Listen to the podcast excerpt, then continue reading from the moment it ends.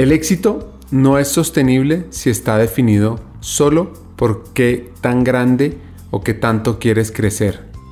El éxito será difícil de lograr si no tiene una conexión emocional, dice el fundador de Starbucks, Howard Schultz, y en esto el rol como un hacker del talento es clave.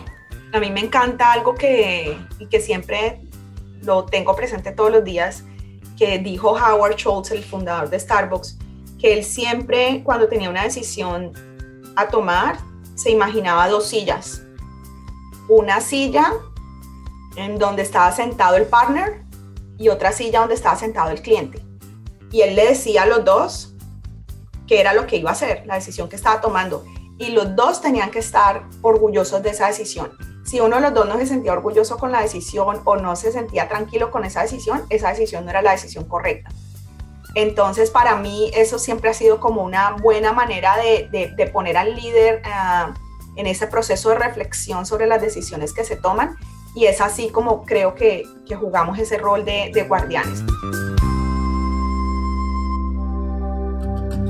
Como cualquier buena historia, esta arranca con una pequeña epifanía, algo que nos pasó en Banza, después de haber trabajado con más de 200 compañías en América, haber formado cerca de 300.000 personas, encontramos un reto, un reto que va más allá de cómo aumentar la formación corporativa blended o virtual, que es lo que hacemos nosotros. Y nos preguntamos, más bien, cómo aumentar la humanización de las compañías de forma sistémica y acelerada. Pues buscando respuestas encontramos unos actores clave, aquellos que pueden ser la bisagra del cambio, las personas de talento humano.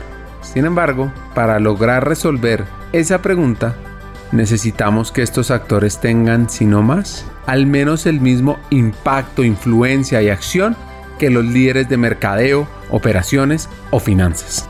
¿Cómo lograrlo? Y aquí viene lo interesante de todo esto. Ya existen líderes que han cruzado esas barreras. Hay expertos que nos pueden guiar. Y eso queremos ofrecerles a ustedes, los llamados hackers del talento. Bienvenidos.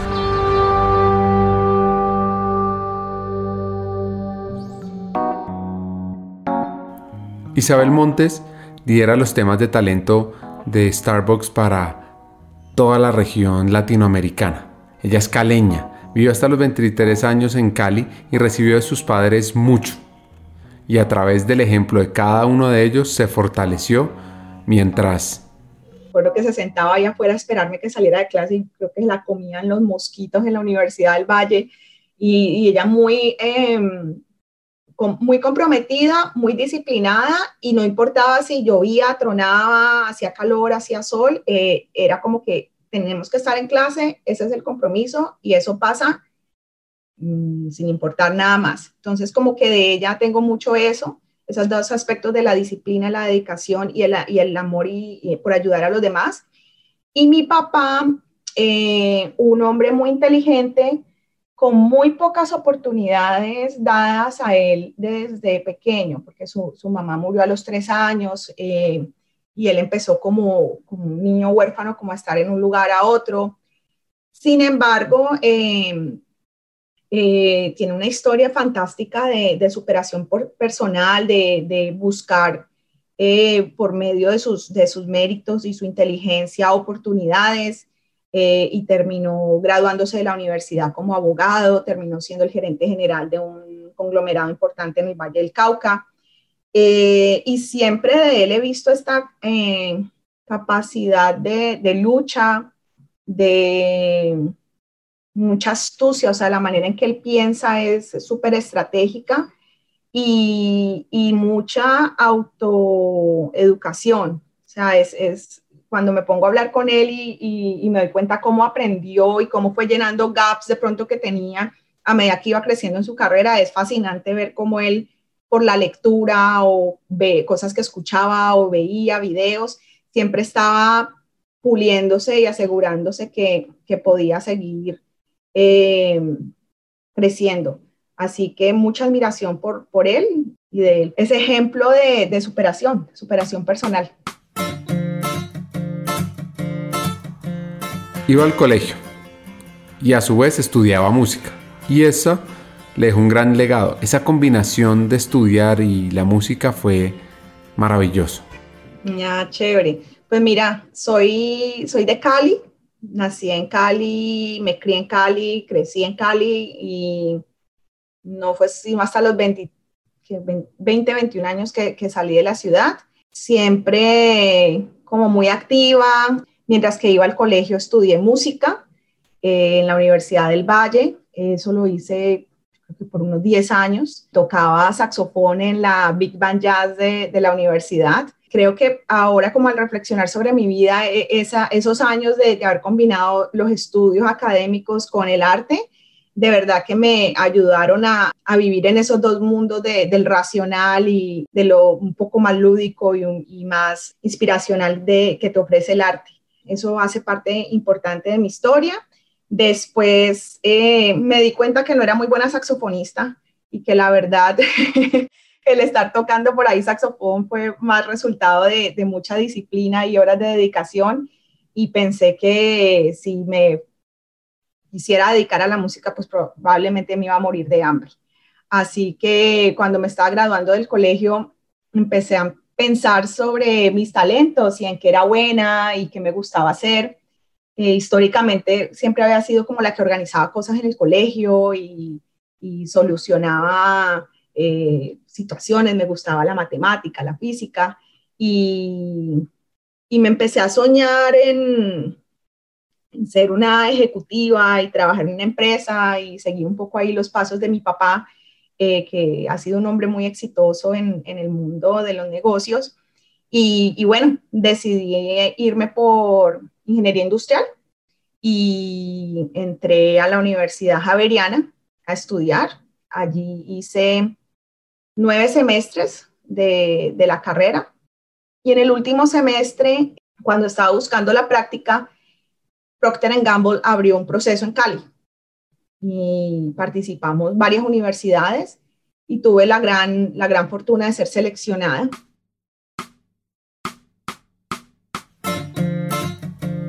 Entrar a Procter Gamble no es nada sencillo, ya que la competencia para ingresar es muy alta.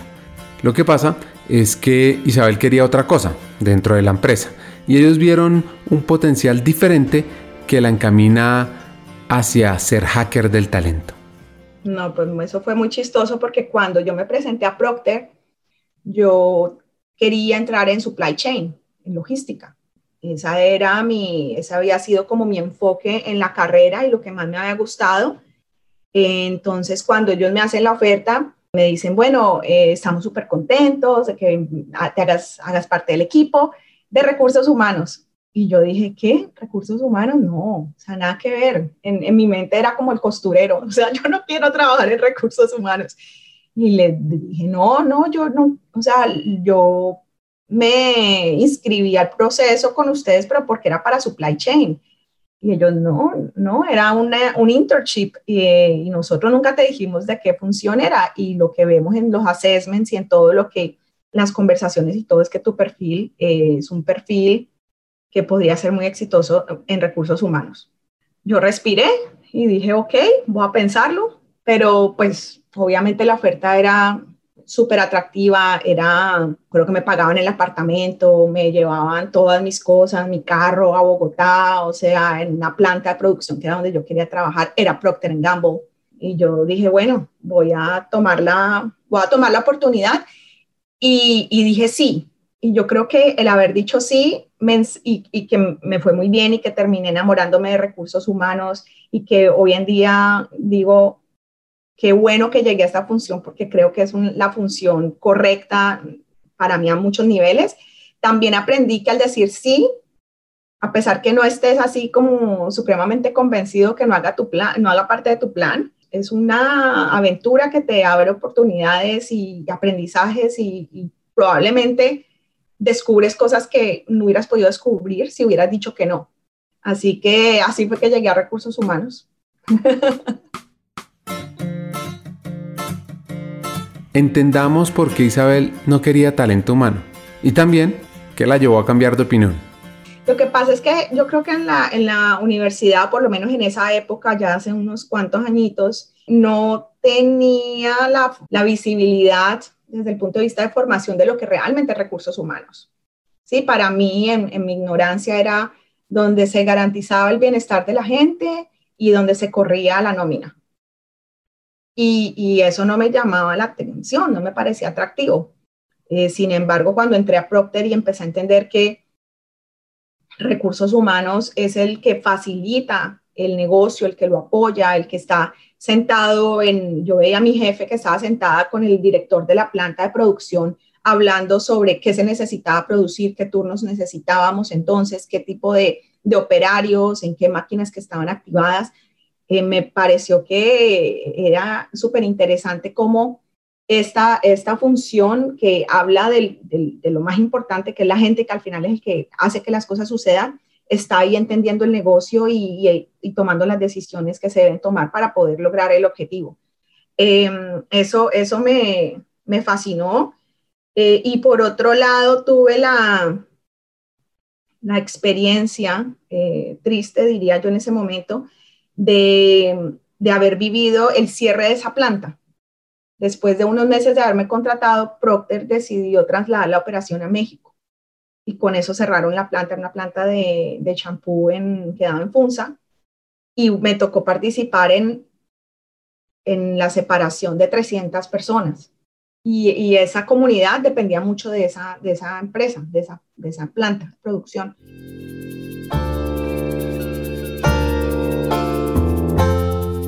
Además de todo, hubo otro impacto algo que le hizo cambiar de parecer.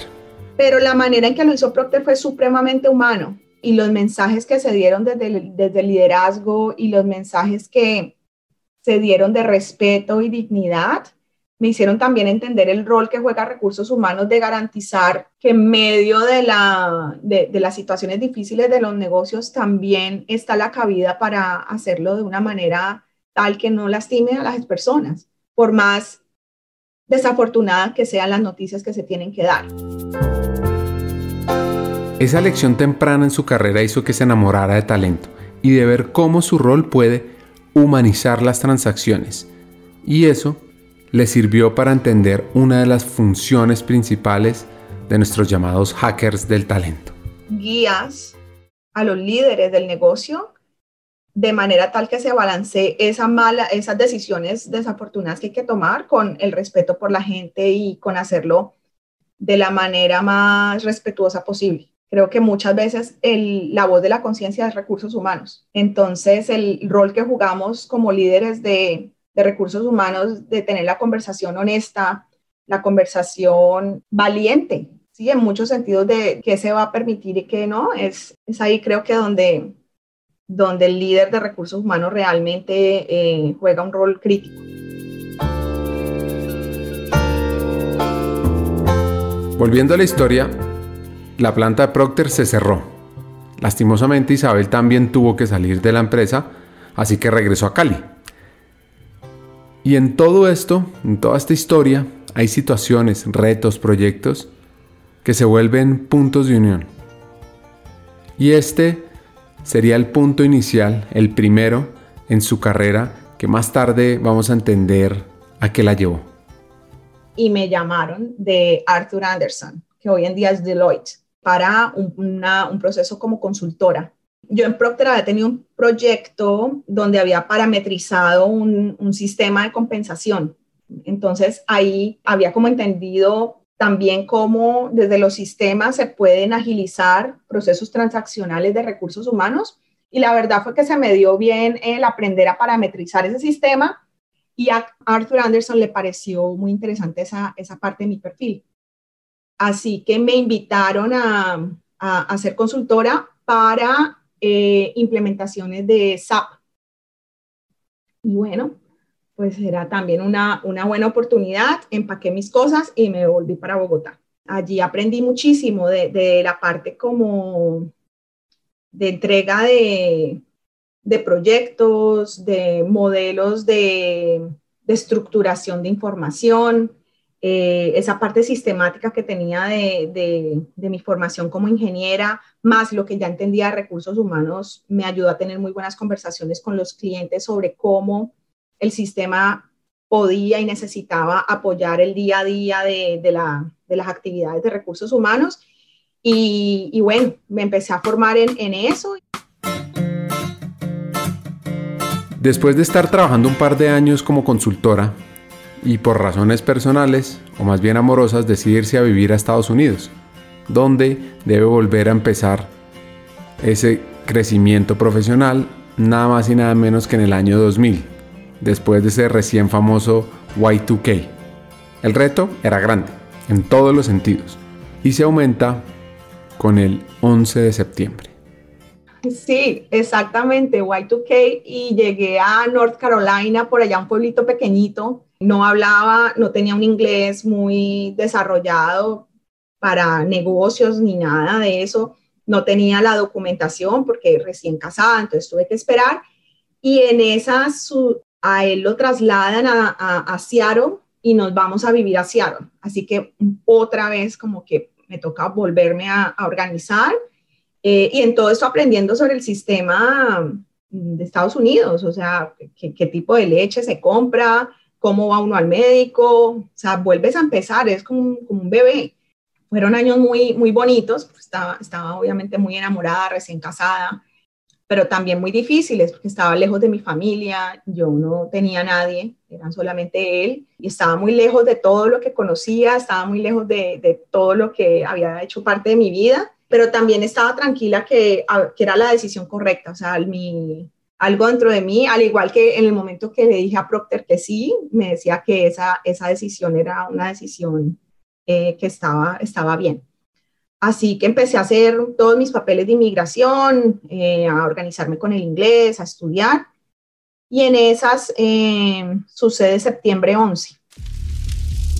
Y yo acababa la semana antes de eso de recibir mi permiso para, para buscar, para mi autorización de trabajo.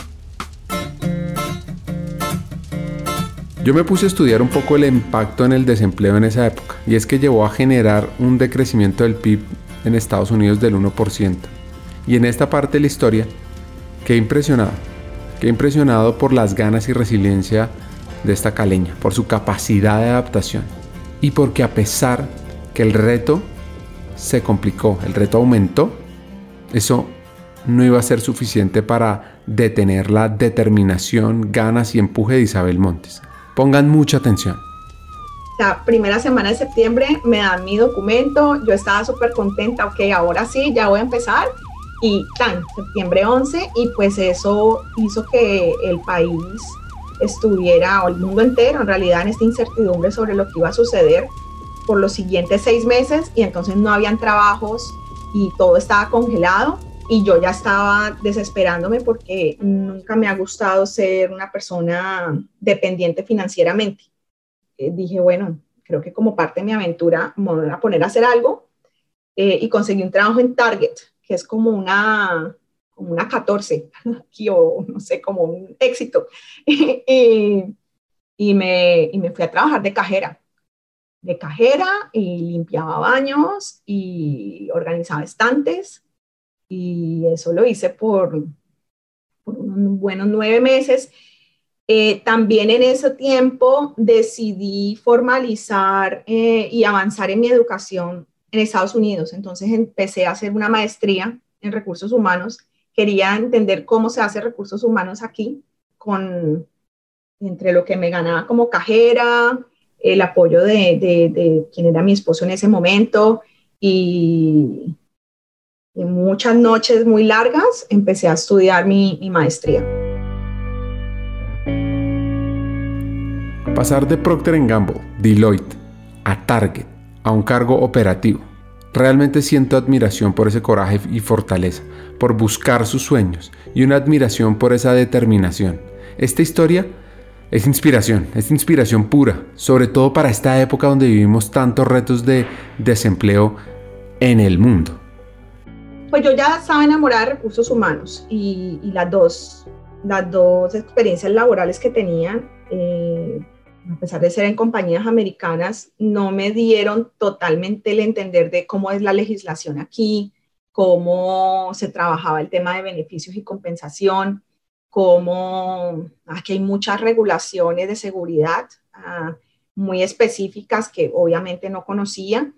Entonces la, la idea de la maestría era eso y también eh, en mi, buscaba en mi hoja de vida tener una, una parte de la formación ya dentro del país, eh, porque pues que es la javeriana, pues nadie sabe y no, no, quería que solamente apareciera que había estado en, en, haciendo cosas en Colombia y que no me estaba empezando a desarrollar aquí. Así que eso fue como la, la, la meta ah, y, y, realmente aprender, o sea, más allá de, de, cómo se hacen las cosas en Estados Unidos, seguir aprendiendo. Y, y bueno, empecé a hacer, empecé a hacer la maestría y eran días larguísimos, porque a veces en Target empezaba a las 4 de la mañana, desempacando cajas en la bodega y trayendo a los estantes y todo, porque eran las únicas horas que me podían dar y yo quería bastantes horas para poder pagar mis estudios. Y salía de allí, no sé, después en la tarde a estudiar, a hacer tareas, todo me tocaba hacerlo dos o tres veces porque el inglés no era tan bueno y tenía que escribir papeles y hacer trabajos. Para esos momentos, Isabel dormía cuatro horas en promedio. Y además de todo, tenía que dedicarle tiempo a buscar trabajo. En esta historia, ¿ustedes se acuerdan que yo les mencioné los puntos de unión?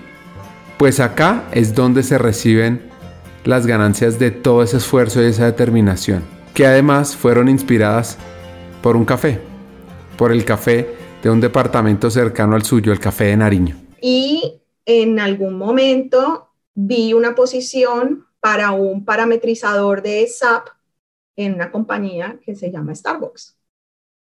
Y, apliqué. Y apliqué y al, al, otro día o a las horas me llamaron.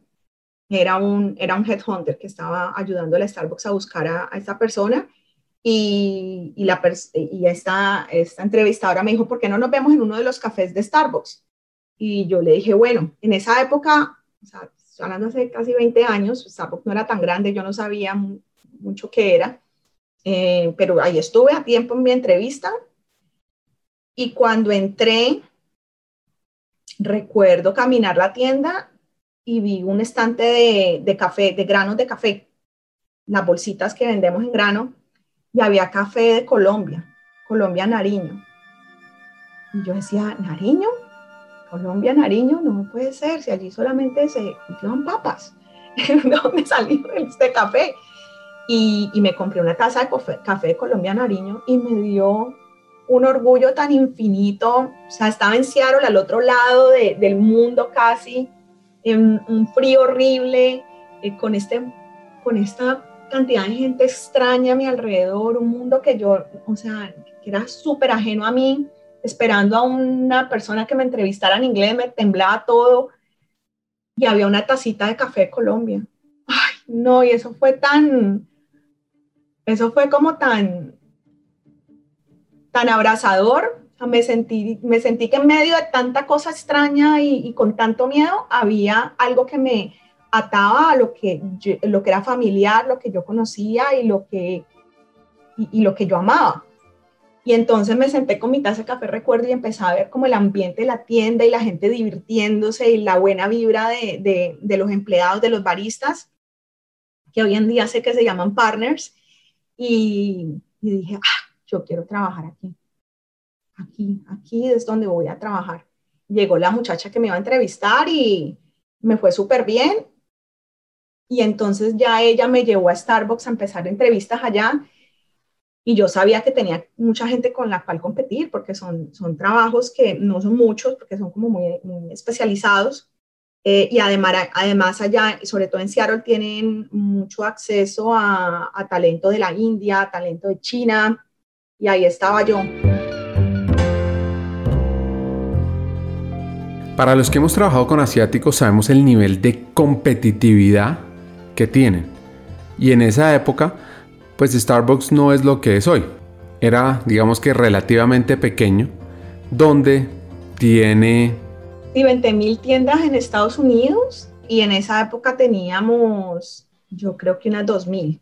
O sea, era, y era nada más en Japón, en Canadá y ahí en Seattle. Algo, era muy pequeño, como que apenas llevaban 10 años de ser públicos, era muy, era de verdad bien pequeño. Dice el fundador de Starbucks, Howard Schultz, estoy convencido de que la mayoría de la gente puede alcanzar sus sueños y mucho más allá si tienen la determinación para seguirlo intentando. Para ese momento el crecimiento de, Starbucks estaba por explotar. Isabel estaba esperando la respuesta de esta empresa. Y ahí estaba yo con mi, inglés básico. y tuve, bueno, yo le metí las ganas, la ficha a lo que más pude, o sea, como que decía, confiar, tengo que confiar en mí, tengo que confiar en mí que sí lo va a poder hacer, que me la van a dar la posición. Y, y sí, una tarde en, en, esos meses, me, en abril, me llamaron y me hicieron la oferta. Y yo no lo podía creer. Yo no lo podía creer, o sea, de estarme ganando lo que me ganaba de cajera en Target, yo ya entraba a un salario profesional en este tipo de empresa que vendía café colombiano con unas oficinas cuando estaba yendo al proceso, o sea, el, lugar es súper imponente y, yo decía, no, tanto así que yo me acuerdo que me llamaron y yo. Me arrodillé Isabel solo quería una oportunidad. Imagínate, han pasado 18 años y todavía me emociono. No, pues. Fue la oportunidad, o sea, e, es tan difícil cuando estás aquí que alguien te dé una oportunidad, ¿sí? Porque sí, tú sabes lo que has hecho, tú sabes todo lo que traes, y, pero es que aquí no eres nada, o sea, nada, esto es, esto es masa, este no es tu país, esto no es tu idioma, esto no es tu mundo aquí eh, y, la, y, la, competencia es muy grande. Entonces, eh, yo sí pedía mucho una oportunidad y, la logré. Así que sí, entré a, trabajar en Starbucks como parametrizador SAP en, en el 2001. Pues en todo esto la pregunta que uno se hace es, ¿qué factor diferenciador encontraron en esta caleña por encima de otras nacionalidades? Teniendo en cuenta que esta época pues por un lado tenía un reto económico importante y también pues no había muchos latinos trabajando en esas posiciones, entonces ser inmigrante era aún más complejo y sobre todo ser latino y ser mujer. Yo creo que fue la, la pasión. O yo tenía las credenciales, yo ya había parametrizado SAP y había parametrizado SAP probablemente igual que el, el indio o el chino que estaba compitiendo conmigo. Pero después cuando ya conocí a mi jefe y después nos volvimos cercanas y, todo, ella me dijo, me decía que cuando me entrevistaba ellos veían esas ganas que yo tenía y esa eh, energía y esa pasión y, realmente esa, sí, e, e, ese deseo profundo e infinito de que sucediera, que al final sucede, tenía que suceder, ¿me entiendes? Ellos se sintieron como muy comprometidos con la historia y con lo que traía y pensaron que, que Starbucks, que en ese momento como, como bien lo, lo, lo marcas, era muy pequeño y tenía esta aspiración de ser global y tenía esa aspiración de ser una compañía mm, donde se le diera oportunidad a la gente y donde la gente pudiera crecer y, y, y, tener vidas dignas. Y ella me decía, no sé, o sea, yo, yo creo que contigo íbamos a, a, poder demostrar un poco de esa historia del tipo de compañía que queremos ser. Adicionalmente, ella, su abuelo, eh, eh, había sido un inmigrante mexicano. Entonces, ella también entendía, creo que por las historias de, su familia, lo que era eh, ser un inmigrante. Y no sé, no sé qué, qué, tanto jugó eso en ella, pero por lo menos mi historia no era como tan extraña o lejana a lo que de pronto ella había escuchado en su, como parte de su propia historia. Logró entrar, que era lo importante. Lo que pasa es que es en temas de tecnología y ella pues no quería quedarse ahí. Yo entré también con la claridad que yo no quería siempre estar haciendo tecnología. O sea, se me daba, me gustaba, pero a mí lo que más me había gustado esa experiencia que ha tenido con Procter de estar en el piso, o sea, estar con la gente, de estar hablando de realmente cómo recursos humanos apoya el negocio. Y yo quería volver al core, a esa parte de, de, de estar la, el business partner, de estar sentada con, con, los líderes del negocio, realmente mirando hacia el futuro y, viendo cómo desde estrategias referentes a la gente podíamos apoyar esa visión. Así que empecé allí a contarle mi deseo y mi historia al que me quisiera escuchar. O sea, yo me reunía, empecé a crear diferentes relaciones, empecé a, a tratar de entender lo que hacían otros grupos y de, exponerme mucho. A medida que me iba soltando y que me iba sintiendo más cómoda, también hice muchos esfuerzos para, para exponerme y, y, buscar, buscar cómo, cuál podría ser el siguiente paso, los siguientes caminos. En esas terminé mi maestría, me gradué y yo creí que con eso pues ya podría como sentarme a tratar de, de, de que me, me, miraran en, como, como generalista, como business partner. Y ahí me di cuenta que generalmente aquí en Estados Unidos los business partners tienen una certificación de una institución que se llama CHARM, que es una certificación así súper estricta y es como el, la, estrellita pues de este HR, si sabe, ¿no? Entonces volví, me puse a estudiar, volví, arranqué y me metí a hacer la certificación. Terminé la certificación, me dieron mi diploma y yo con las conexiones que tenía fui, sonreí como que sí, ya, ¿cierto? Ahorita sí me van a contratar como, como generalista y, no, la respuesta es no, porque es, era muy difícil que le dieran a una persona de tecnología la pasada al, mundo de business partner. Entonces, en esas, alguien de todas esas conexiones que estaba haciendo pensó que la manera en la que yo hablaba de la cultura de Starbucks y lo que es Starbucks podría ser un, una, como un asset muy importante para un equipo que se estaba formando global de, Learning and Development, de desarrollo y, aprendizaje y me invitaron, eso sí fue súper extraño, me invitaron a unirme a ese equipo para ser la líder global de la cultura y la experiencia del empleado. Ese se llamaba mi puesto.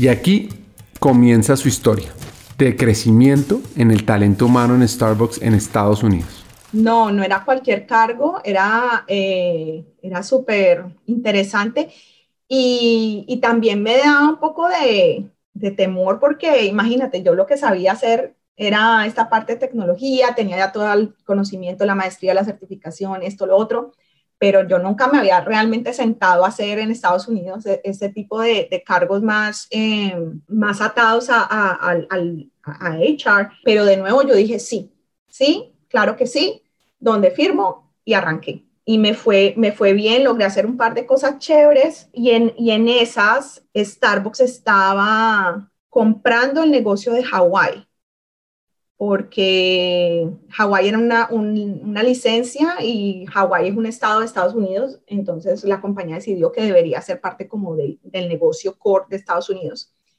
Y como yo tenía esta, esta experiencia de los procesos por haber parametrizado SAP y conocía el derecho al revés, cómo fluía todo dentro de Estados Unidos en términos de procesos, me preguntaron si podría hacer una pausa en este rol de, de la experiencia del partner e irme para Hawái, liderar el proyecto de alineación de Hawái con Estados Unidos. Entonces, la desconexión de Hawái. Del, ¿Te tocó vivir en Hawái un tiempo? O sea, un buen imagínate tiempo. el sacrificio tan horrible. Entonces, bueno, alguien tiene que sacrificarse. Yo dije, claro, sí, yay. y entonces me fui para Hawái. Un proyecto súper, súper lindo, además del lugar paradisiaco, porque sí, era, era toda esta parte sistemática que tengo de, de entender muy bien los procesos y cómo en, ese momento podía apoyarlos y cómo los íbamos a conectar eh, desde el punto de vista de sistemas aquí al core de Estados Unidos. Y pues fue una, sí, fue una experiencia súper chévere porque ahí sí ya tenía responsabilidad en un proyecto grande y que también me, me dio la oportunidad como de entender más sobre el, mundo de las tiendas, el mundo ya de, cómo funcionaba la, tienda en sí y me dio visibilidad al equipo de Latinoamérica. Porque por una historia muy larga, Hawái y Puerto Rico tenían el mismo dueño. Entonces allí me tocaba lidiar también con los de Latinoamérica. Y cuando nos conocimos, eh, ellos pues, pensaron que yo que iba a ser colombiana asignada a ese proyecto y empecé a entender más de lo que estaba haciendo Starbucks en, Latinoamérica, que en esa época eran dos mercados, era México, de tres, México, Perú y, y Hawái slash Puerto Rico. Y cuando yo los conocí y conocí lo que estaban haciendo, yo les dije, yo quiero hacer parte del equipo de ustedes. Después de que terminemos Hawái, por favor, busquemos cómo me puedo ir para, para Latinoamérica, porque yo quiero hacer esto que me encanta, que es Starbucks, que es una compañía que, en la que creo, en las que los valores están totalmente alineados con los míos, con los propios, pero quiero hacerlo para nuestra, para nuestra gente, quiero, quiero ir y servirle a Latinoamérica. Y ellos, bueno, sí, sí, sí, sí, bueno, sí, hagámoslo de Hawái, terminémoslo de Hawái, y yo seguí. Y cada vez que los veía les decía lo mismo, y cada vez que conocí a alguien nuevo le decía lo mismo y eventualmente terminé lo de Hawái y a los seis meses me preguntaron si quería venirme para Miami a ser un program manager. Y yo les dije que sí. Y empaqué mis cosas. En esa época me estaba divorciando del, de aquel amor y dije, esta es la oportunidad perfecta de empezar de nuevo porque el corazón lo tenía roto en mil pedazos y, yo estaba hasta considerando devolverme para Colombia, porque la única razón por la que yo había llegado a Estados Unidos y yo vivía aquí era él. Y cuando ya es, eh, esa relación murió, ay, yo decía, no, lo que me quedo haciendo aquí sola, más bien me voy para mi Cali amada y, regreso a, mi gente y a mis cosas. Pero claro, ya había salido lo de Latinoamérica, era en Miami, ya más cerca Colombia. Yo dije, me vuelvo, no, no, voy a darle una oportunidad a esto y voy a tratar de volver a empezar y si me va mal y si definitivamente no, pues me vuelvo a Colombia. Y no, me vine para acá, empecé a trabajar con Latinoamérica, empecé a abrir mercados, entonces empecé a participar en y organizar todos los procesos de apertura de, de nuevos países, Argentina, eh, Chile, eh, Brasil y, esto se convirtió en una cosa súper divertida y apasionante poder empezar a hablar de cómo los sistemas de recursos humanos tenían que estar alineados a lo como lo hacemos aquí en Estados Unidos para garantizar la, experiencia, como bien decías Ricardo, para, lo importante que es para Starbucks el cómo está la gente y que la gente esté muy bien y que este sea el mejor empleador que ellos experimenten en su vida y poder llevar esa bandera y poder hablar así con los diferentes países y poder garantizar que las condiciones de, de, la gente eran las condiciones basadas en dignidad y respeto en las cuales creo fue extraordinario. Y, ese, y, bueno, eso, eso es lo que estaba haciendo y, y así llegué a Miami.